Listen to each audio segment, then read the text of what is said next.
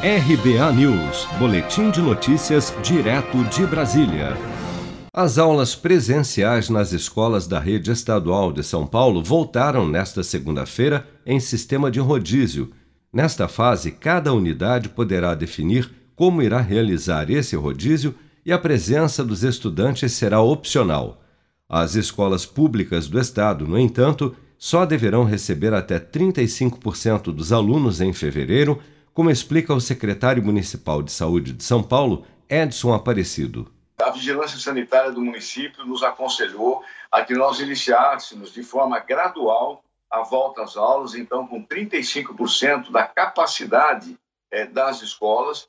Aí depois, então, nós vamos fazer todo um acompanhamento é, nas, na, em todas as escolas, com pais, com professores, com alunos, para saber se num período de 15 dias nós não tivermos nenhum acontecimento extraordinário Vamos também acompanhar 28 escolas nas áreas de vigilância sanitária do município, a que nós chamamos de escolas sentinelas.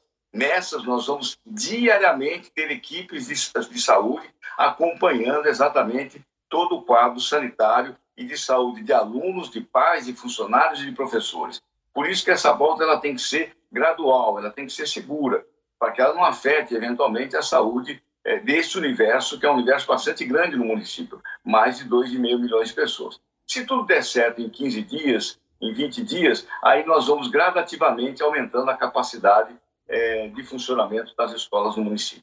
Mas o Sindicato dos Professores do Ensino Oficial do Estado de São Paulo aprovou na última sexta-feira, dia 5, uma greve contra o retorno das aulas presenciais e segundo o sindicato, a paralisação já tem o apoio de mais de 80% dos professores estaduais. O governo de São Paulo, por sua vez, já anunciou, nesta segunda-feira, que tomará as medidas judiciais cabíveis contra a greve dos professores e que faltas não justificadas serão descontadas.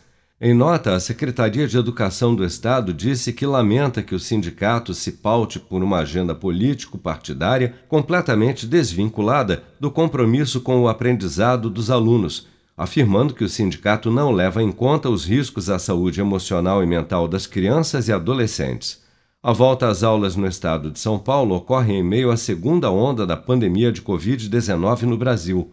Na última sexta-feira, o governo do estado anunciou um total de 1.833.163 casos confirmados e 54.324 óbitos causados pelo novo coronavírus somente em São Paulo desde o início da pandemia.